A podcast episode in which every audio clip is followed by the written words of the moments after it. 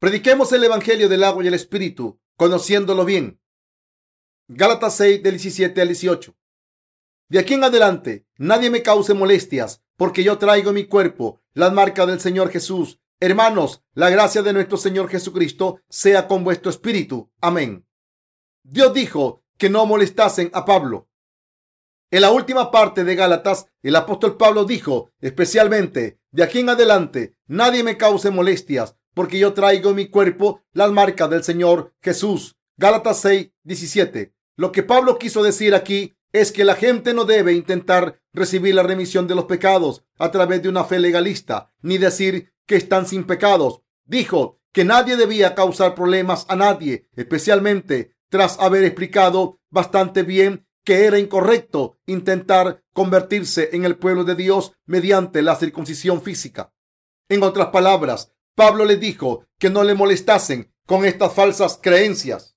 Imaginen lo frustrado que debió estar el apóstol Pablo al escuchar estas palabras. Los que atormentaban al apóstol Pablo no eran extraños, sino que eran los defensores de la circuncisión y de las creencias legalistas entre los obreros y los santos de la iglesia de Dios.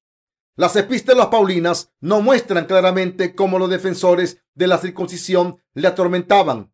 En cuanto el apóstol Pablo predicó el Evangelio a los gentiles y les hizo creer en la verdad, los defensores de la circuncisión estropearon su obra diciendo, pueden convertirse en descendientes de Abraham si sois circuncidados. Predicaban un evangelio tan diferente cuando Pablo no estaba, que hicieron que los gentiles se circuncidaran y que los que estaban circuncidados denunciaran a los que no lo estaban, sin darse cuenta de lo peligroso que esto era para el Evangelio de Dios. Los defensores de la circuncisión cometieron un grave pecado.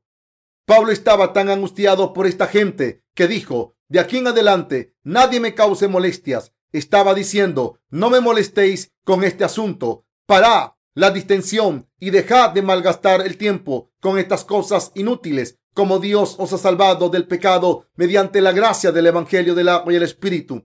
Todo lo que tenéis que hacer es creer en esta verdad y predicarla. ¿Qué más os hace falta? ¿Por qué pedís que los santos sean circuncidados y les acuséis por no estarlo? No me molestéis con este problema. Algunos cristianos se han hipnotizado a sí mismos. En esta época hay mucha gente que persigue a los santos. Esta gente dice que sus pecados se borran mediante oraciones de penitencia. Al ser hipnotizados, ellos mismos creen que están sin pecado aunque solo crean en la sangre derramada en la cruz. Estos cristianos no conocen el Evangelio del agua y el Espíritu, ni creen en él, ni tampoco se rinden a la verdadera palabra de Dios, pero creen que están sin pecado, diciendo ciegamente que el Señor les ha salvado del pecado al ser crucificado, derramar su sangre y morir en la cruz. Además, inducen a otros a este estado de hipnotismo y difunden un evangelio imperfecto. Los cristianos de hoy en día que tienen una fe legalista han sido hipnotizados con la noción de que han sido salvados de sus pecados, llenos de emoción e hipnotizados. Creen que no tienen pecados, insisten ciegamente en que están sin pecado, dicen que no tienen pecado porque Jesús les ha salvado derramando su sangre y muriendo en la cruz. Pero, ¿es verdad?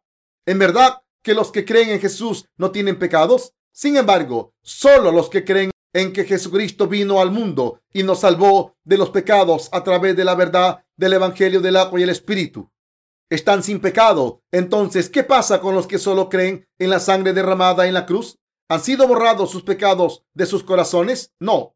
Los que tienen esta fe se engañan a sí mismos y sus pecados permanecen en sus corazones. Están molestando a Dios Padre y a Jesucristo, a la iglesia de Dios y a sus santos que creen en el verdadero evangelio del agua y el espíritu. Siguen engañándose a sí mismos sin darse cuenta de que están matando a gente que no debería morir y dejando vivir a gente que no debería vivir. Ezequiel 13, 19. Su fe no podría estar más equivocada. Muchos cristianos no solo creen en la doctrina del arrepentimiento, sino también en la doctrina de la santificación incremental. Esta doctrina enseña que los cuerpos y los corazones de los que creen en Jesús durante mucho tiempo cambian gradualmente hasta alcanzar la santificación total. Esta creencia está equivocada y es legalista y orientada hacia las obras. Como esta gente no conoce el Evangelio del agua y el Espíritu, creen que Dios les ha escogido solo porque han llegado a creer en Jesús. Esto es tan solo una fe egoísta y falsa. Del mismo modo en que los defensores de la circuncisión molestaron al apóstol Pablo, hoy en día los que siguen este tipo de fe causan problemas entre los siervos de Dios y los santos. ¿Qué obra justa hizo Jesucristo cuando vino al mundo? A ser bautizado por Juan el Bautista, Jesús tomó nuestros pecados y pagó la condena al derramar su sangre y morir en la cruz. Nos ha librado del pecado mediante su bautismo y derramamiento de sangre. Por tanto, el apóstol Pablo dijo que su fe en el Evangelio del agua y el Espíritu era la marca de Jesús en su cuerpo por predicar el Evangelio del agua y el Espíritu. El apóstol Pablo fue azotado 40 veces menos uno, es decir, 39 veces en al menos tres ocasiones y fue lapidado casi hasta morir. En nuestros corazones nosotros también tenemos la marca de fe en el Evangelio del agua y el Espíritu y del sufrimiento físico que hemos soportado por el Evangelio de Jesucristo. Sin embargo, Pablo soportó muchos problemas espirituales por culpa de los defensores de la circuncisión. Pablo tenía la marca de la fe y creía en Jesús que vino por el Evangelio del agua y el Espíritu. El apóstol Pablo era un verdadero siervo de Dios porque tenía la marca de fe que demostraba que había muerto espiritualmente con Jesucristo y resucitado con él. Su fe en el Evangelio del agua y el Espíritu hizo que dijera que este Evangelio era la única verdad.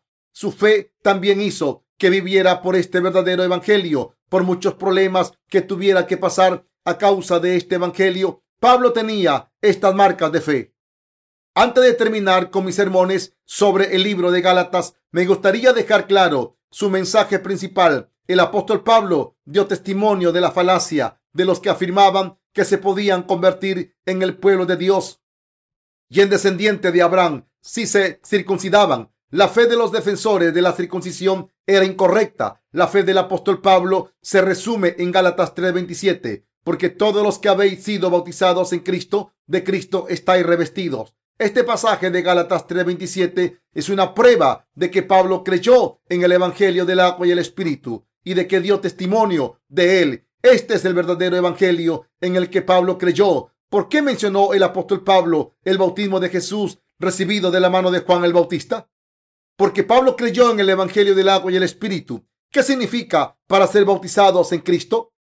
Esto significa creer que nuestros pecados se pasaron a Cristo cuando fue bautizado por Juan el Bautista y que nuestros pecados han sido borrados por la fe. Por supuesto, no podemos encontrar las palabras Evangelio del agua y el Espíritu en cualquiera de las epístolas paulinas, literalmente. Si el Evangelio del agua y el Espíritu se mencionara explícitamente para que todo el mundo lo conociera, ¿por qué dice la Biblia que este Evangelio es un misterio de Cristo?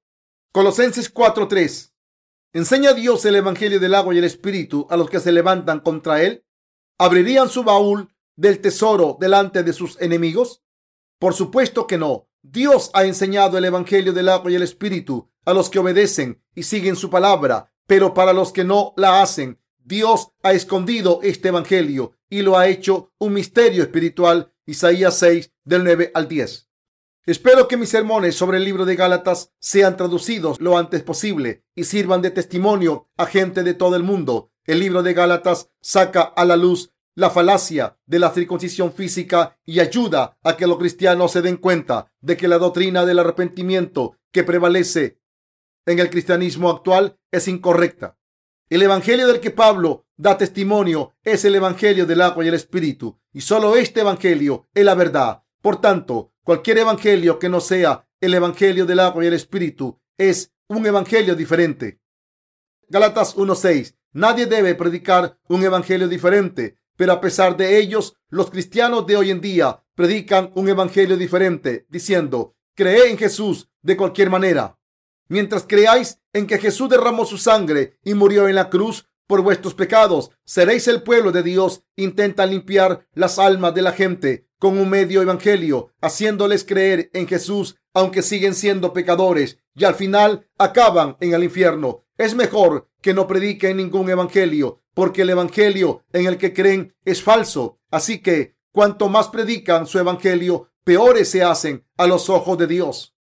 ¿Qué consecuencias ha traído la permanencia de un evangelio falso en el cristianismo? Aunque haya muchos cristianos que profesen creer en Jesús, hay poco nacido de nuevo y por tanto cada vez más gente se levanta contra Dios, su amor por Dios se pierde y ahora hay menos gente que quiera creer en Jesús, a pesar del hecho de que hay muchos cristianos creen en vano, decepcionados por los falsos profetas. Así, los que quieren recibir la remisión de los pecados de la mano de Dios no pueden encontrar la verdad de la salvación. Ningún falso evangelio puede salvar almas, solo provoca destrucción. Nadie debe predicar un evangelio que sea como una concha vacía.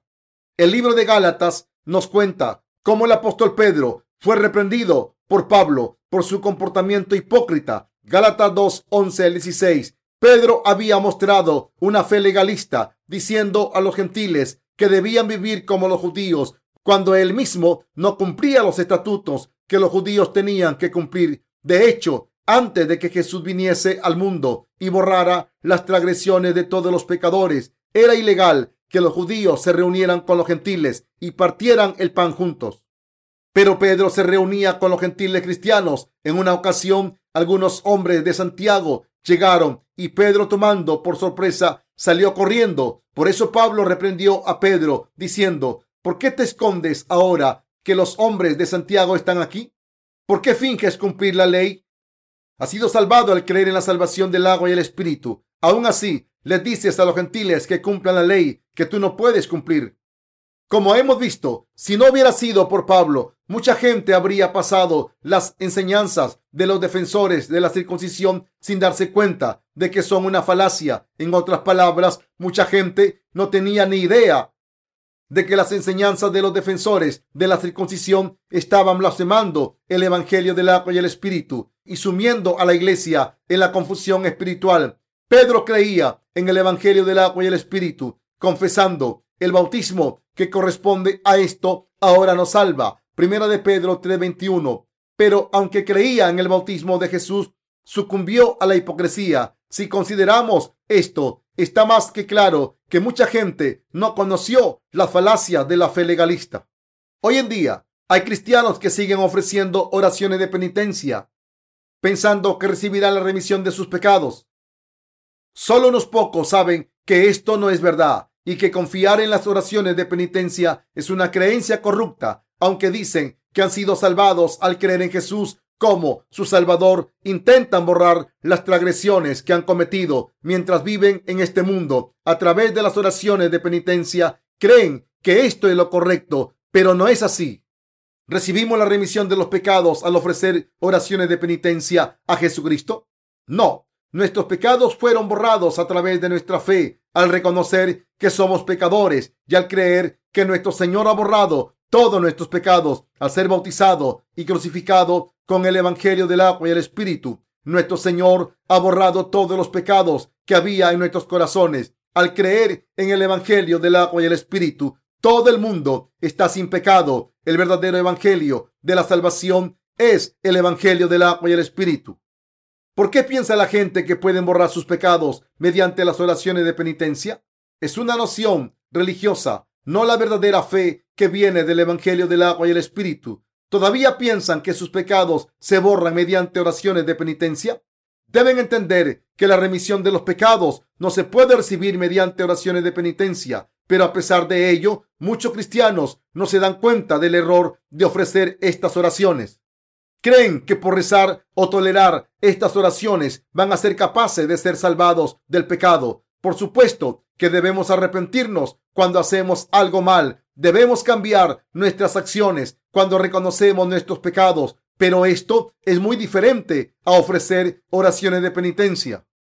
¿Qué deben hacer entonces los justos nacidos de nuevo cuando pecan? En vez de rogar a Dios mediante oraciones de penitencia, los nacidos de nuevo deben ofrecer oraciones de confesión, deben confesar sus pecados confiando en el Evangelio del agua y el Espíritu y deben cambiar cuando reconocen sus pecados. Sin embargo, es bastante inútil intentar borrar los pecados mediante las oraciones de penitencia. ¿Se dan cuenta de que las oraciones de penitencia de creencias legalistas e inútiles?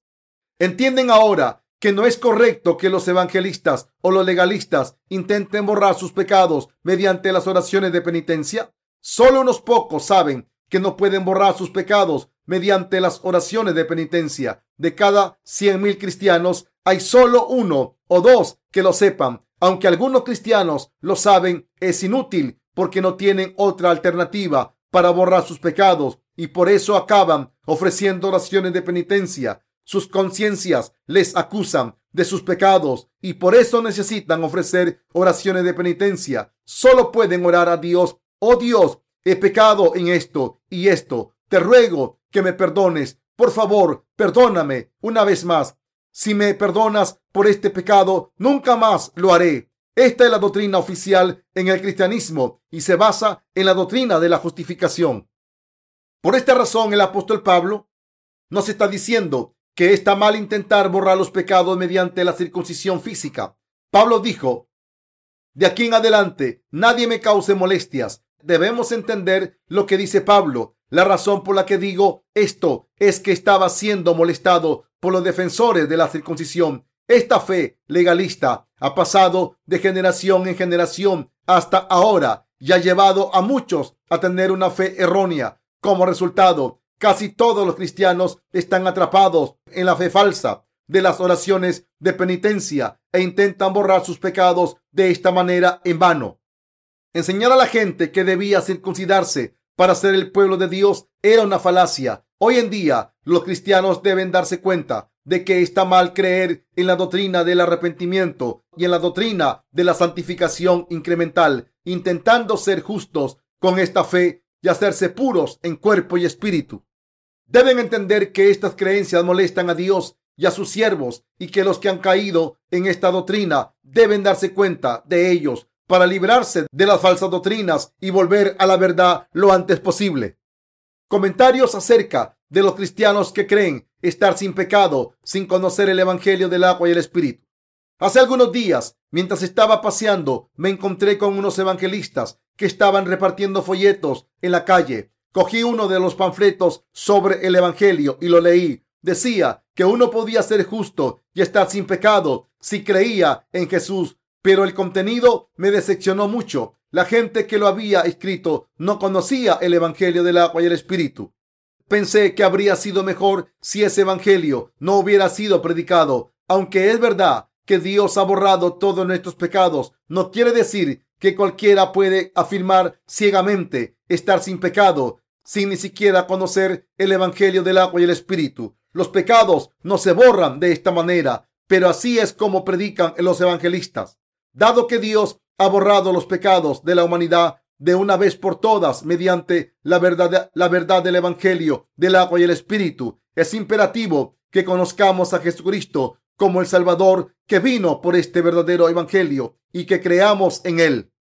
Solo entonces podemos convertirnos en pueblo de Dios. Debemos creer en este amor de verdad por el que nuestro Señor ha borrado nuestros pecados a través del Evangelio del agua y el Espíritu. Cuando la gente que desconoce la verdad del Evangelio del agua y el Espíritu cree que Jesús borró sus pecados en la cruz, está siendo hipnotizada.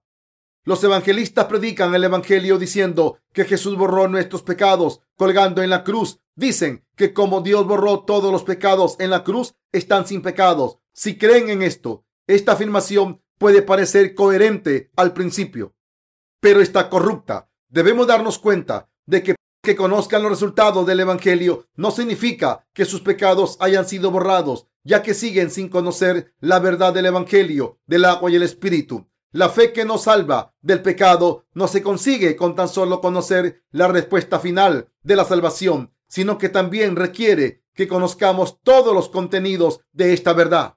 Para recibir la remisión de los pecados, uno debe conocer el contenido de la verdad de la salvación, así como su resultado. Si no entendemos la fórmula de la remisión de los pecados, sino solo el resultado, no podemos ser salvados. Jesús nos dijo a todos, y conoceréis la verdad, y la verdad os hará libres. San Juan 8:32. Sin embargo, los evangelistas predican que la gente puede estar sin pecados con tan solo creer en Jesús, sin conocer la verdad del Evangelio del agua y el Espíritu. ¿No es esto frustrante? Por eso me exaspera tanto la fe de los evangelistas. La diferencia entre la fe de alguien que cree en la verdad del Evangelio del agua y el Espíritu y la de alguien que no cree en él puede parecer imperceptible, pero muy pequeña que parezca, tiene enormes consecuencias. La primera hace a la gente justa, mientras que la segunda hace que sigan siendo pecadores. Las consecuencias son de gran magnitud. Depende de qué tipo de fe tengas. Puedes ver el universo entero o estás completamente ciego. Por tanto, la diferencia entre la fe en la verdad del Evangelio del agua y el Espíritu y la otra es muy grande. Quien predique el Evangelio debe conocer la verdad del Evangelio del agua y el Espíritu y predicar este Evangelio exclusivamente. Debe creer en la verdadera fórmula que lleva a la respuesta correcta, es decir, que estamos sin pecado si creemos en Jesús y predicar el Evangelio del agua y el Espíritu. Con todo su contenido, todos los que dicen haber recibido la remisión de los pecados sin conocer el Evangelio del agua y el Espíritu. Una fe falsa. Su fe es totalmente incorrecta. Si Dios ha borrado todos nuestros pecados con el Evangelio del agua y el Espíritu, ¿cómo pueden recibir la remisión de los pecados los que no conocen este Evangelio de verdad? Su Evangelio no tiene sentido. Dicen, quien cree en Jesús está sin pecado, intentando explotar a la gente para obtener beneficios a cambio de confortar sus corazones con mentiras es una tragedia frustrante. Cuando las almas van a estas iglesias, los falsos profetas los hipnotizan para que crean que han recibido la remisión de los pecados y así matan a las almas que no deberían morir después de haber sido esclavizados por sus pecados durante mucho tiempo. La gente está contenta de poder escuchar que están sin pecado y por eso están completamente indefensos ante las mentiras de estos profetas. Dígale a un pecador que no tiene pecados y se pondrá muy contento cuando los que predican el falso evangelio dicen Jesús borró todos los pecados del mundo en la cruz, aunque fueran pecadores, ahora están sin pecados. Entonces, todos los que sufren por causa de sus pecados estarán felices de escuchar estas palabras, sin importarle la razón o sin preocuparse por si conocen o no el Evangelio del agua y el Espíritu. Los falsos profetas llevan a muchas almas a la trampa de este evangelio que los hipnotiza. Cuando la gente está atrapada en este estado de hipnosis, los devoran para alimentar sus cuerpos. Cualquier persona que haya estado atormentada por sus pecados está contenta cuando escucha que está sin pecado. Sin embargo, el pecado está presente en los corazones de los que creen en Jesús sin conocer el Evangelio del agua y el Espíritu. Pero a pesar de esto, los evangelistas siguen hipnotizando a la gente, insistiendo que están sin pecado, aunque no conozcan el Evangelio del agua y el Espíritu. Piden a su congregación que dan testimonio y que sirvan al Señor. Hace poco, una iglesia evangelista de Corea alquiló un estadio enorme para hacer una de sus reuniones y para atraer a la gente. Pusieron anuncios en periódicos e incluso en la televisión todo esto les costaría por lo menos entre 200 mil y 300 mil dólares. ¿De dónde sacan tanto dinero? Se lo sacan a su congregación. Cuando estos falsos profetas les dicen, os pedimos a los santos que participéis en este maravilloso ministerio. Los santos quieren participar. La contribución mínima suele ser de mil a diez mil dólares. Y los que son más ricos llegan a dar cientos de miles de dólares tras sufrir la carga del pecado cuando escuchan que están sin pecado, están tan contentos que donan grandes sumas de dinero para mantener ese sentimiento. Los que están hipnotizados dan mucho dinero, están muy dedicados y están locos de alegría. Sin embargo, después de un tiempo, su gozo se desvanece y reconocen una vez más que tienen pecados en sus corazones. De hecho, sus pecados no han sido borrados. Consideran que sus pecados han sido borrados durante un tiempo porque están hipnotizados por los falsos profetas. Quien ha recibido la remisión del pecado a través del Evangelio, del agua y el Espíritu, no puede volver a ser pecador por mucho tiempo que pase, ya que en su corazón tiene la palabra que testifica que el Señor ha borrado sus pecados. Sin embargo, los que creen ciegamente que están sin pecado, aunque no conozcan el Evangelio del agua y el Espíritu, no tienen la base de la fe y por tanto están destinados a volver a ser pecadores. Son como los drogadictos que están contentos mientras les dura el efecto de las drogas, pero que son miserables cuando se les pasa. Cuando estos cristianos pierden todo el dinero que les piden los pastores, son abandonados por estos charlatanes pero aún después de todo no se dan cuenta de que han sido engañados. Piensan que es culpa suya porque no han podido vivir una vida santa y pura. El cristianismo de este mundo no es más que un grupo religioso que no tiene el Evangelio. Por eso Satanás no persigue al cristianismo. El apóstol Pablo había sido molestado por culpa de los defensores de la circuncisión. Decían que podían estar sin pecado, sin creer en la verdad del Evangelio del agua y el Espíritu. Hacían afirmaciones sin fundamento, diciendo que podían ser hijos de Dios si se circuncidaban. Sin embargo, ¿se convirtió Abraham en el pueblo de Dios para ser circuncidado? No, Abraham se convirtió en el pueblo de Dios por creer en su palabra y como señal fue circuncidado. Por tanto, un hijo de Dios es una persona que ha pasado sus pecados a Jesucristo al creer en el Evangelio del agua y el Espíritu. La circuncisión espiritual se refiere a la desaparición de los pecados de los corazones al creer en la verdad del Evangelio del agua y el Espíritu. No debemos molestar a Dios ni a sus siervos. Dios nos ha salvado a través del Evangelio del agua y el Espíritu. Sin embargo, hay gente que aunque no conoce esta verdad, dice que está sin pecado, a pesar de que hay pruebas de lo contrario, si el verdadero evangelio del agua y el espíritu no está en los corazones de la gente, el pecado no puede desaparecer a los ojos de Dios. Los apóstoles creían en el evangelio del agua y el espíritu. La voluntad de Dios es que todos sean salvados del pecado al creer en este evangelio del agua y el espíritu. Pero, a pesar de ellos, los cristianos de hoy en día están predicando la sangre de la cruz exclusivamente sin conocer este verdadero evangelio. Están en contra de la voluntad de Dios. Esta gente cree en el cristianismo como una religión del mundo, pero el cristianismo no es una mera religión, sino una fe que se basa en la verdad del agua y el espíritu. ¿Dónde se encuentra la prueba de que hemos recibido la salvación de la remisión de los pecados al creer en el evangelio del agua y el espíritu? en nuestros espíritus, en nuestros corazones. ¿Cómo podemos decir que hemos sido salvados del pecado a no ser que tengamos prueba de la salvación a través del Evangelio del agua y el Espíritu?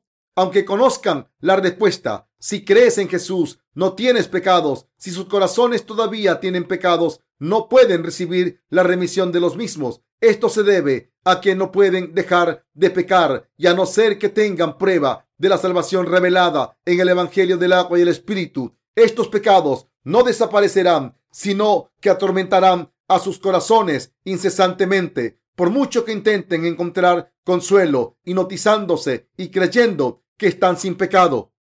Sus pecados permanecerán en sus conciencias y les molestarán, lo que quiere decir que seguirán teniendo pecados. ¿Cómo puede un santo tener pecado? No es un santo, sino un pecador cristiano. La remisión de nuestros pecados vino por la gracia de Dios que se encuentra en el Evangelio del agua y el Espíritu. Echemos un vistazo a la fe del apóstol Pablo.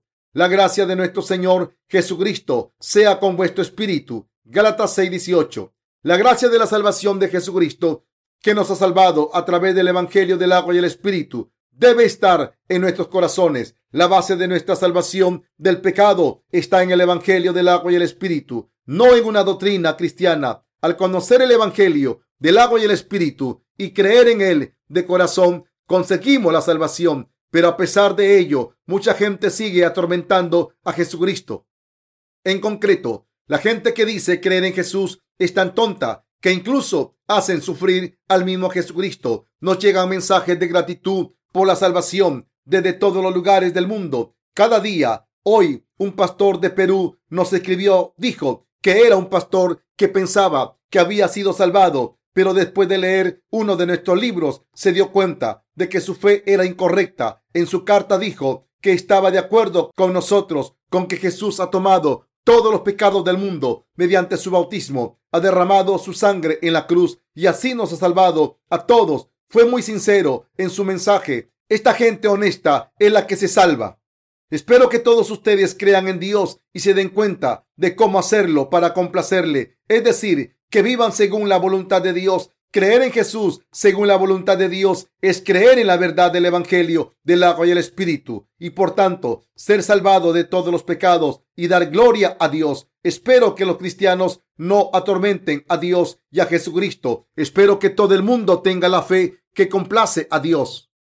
Mis queridos hermanos, pensemos en cuánta gente hoy en día está atormentando a Jesús. Esta gente dice estar sin pecado, pero solo creen en la sangre derramada en la cruz. No conocen el Evangelio del agua y el Espíritu, ni creen en él, pero insisten en que si alguien cree en Jesús, están sin pecado. Esta gente es la que atormenta a Dios. Debemos corregirles. Solo los santos que conocen la verdad del Evangelio del agua y el Espíritu pueden corregirles.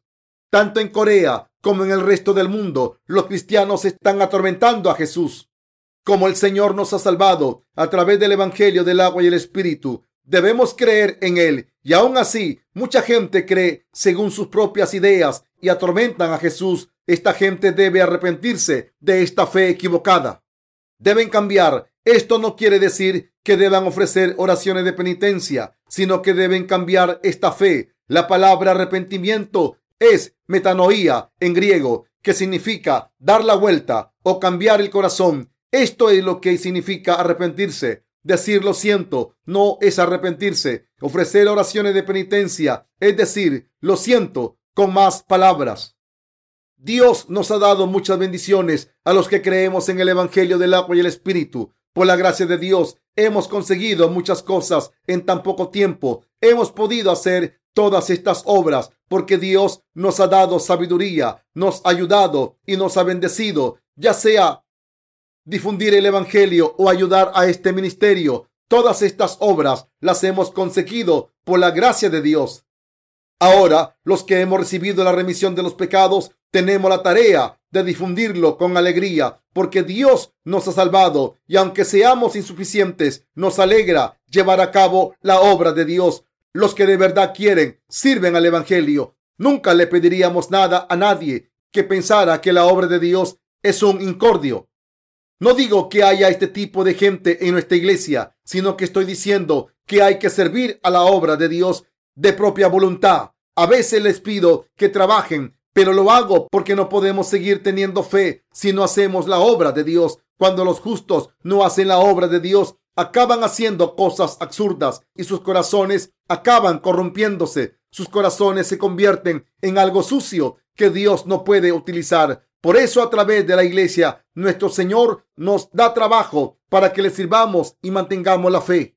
Si por casualidad hay alguien que quiera decir, dame libertad en relación con la obra que se le ha asignado, entonces dígamelo. Esta gente no tiene que trabajar entre nuestros ministros y obreros. Si alguien no quiere hacer la obra de Dios, le pido que no la haga. Esta es la política de nuestra iglesia. No les estoy diciendo que ustedes sean así, pero está claro que los santos deben hacer la obra de Dios por su propia voluntad y no por la fuerza. La obra de Dios debe hacerse por la fe la deben hacer los que la han examinado y han visto lo que es bueno y beneficioso y han puesto sus mentes en ello. Si decidimos hacer la obra de Dios, debemos obrar por fe, por nuestra propia voluntad, y entonces Dios aceptará todo lo que hagamos por servirle.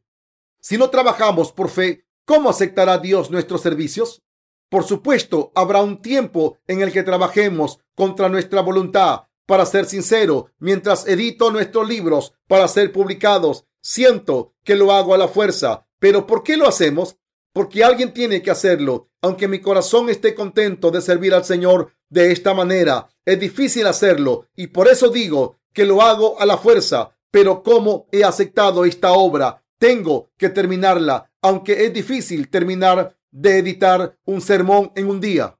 Aún después de editarlo, me siento insatisfecho. No soy bueno editando, pero aunque mis sermones sean repetitivos, hablan de lo que es correcto y no dicen ninguna tontería. Es un trabajo duro, me esfuerzo mucho, pero ahora puedo trabajar confiando en el Evangelio del agua y el Espíritu y por eso llevo a cabo la obra que se me ha asignado alegremente. No tenemos que hacer otra cosa aparte de la obra de Dios si dejasen de hacer la obra que se les ha asignado, ¿tendrían algo que hacer? Si no sirven al Señor ahora, ¿qué harían? ¿No acabarían bebiendo y pecando? ¿Vivirían peor que sus padres, aunque se hubieran dicho a sí mismos, no viviré como ellos, estoy contento? ¿Están ustedes contentos? Doy gracias a Dios. No creo que nos quede mucho tiempo para predicar el Evangelio del agua y el Espíritu, Por eso creo que debemos predicarlo mientras podamos, como dice el proverbio, cosecha el heno mientras brille el sol. Debemos trabajar mientras podamos. Ahora podemos hacer la obra de Dios. Ustedes y yo debemos llevar a cabo la obra de Dios. Reunámonos en presencia del Señor al final de la carrera. Aleluya.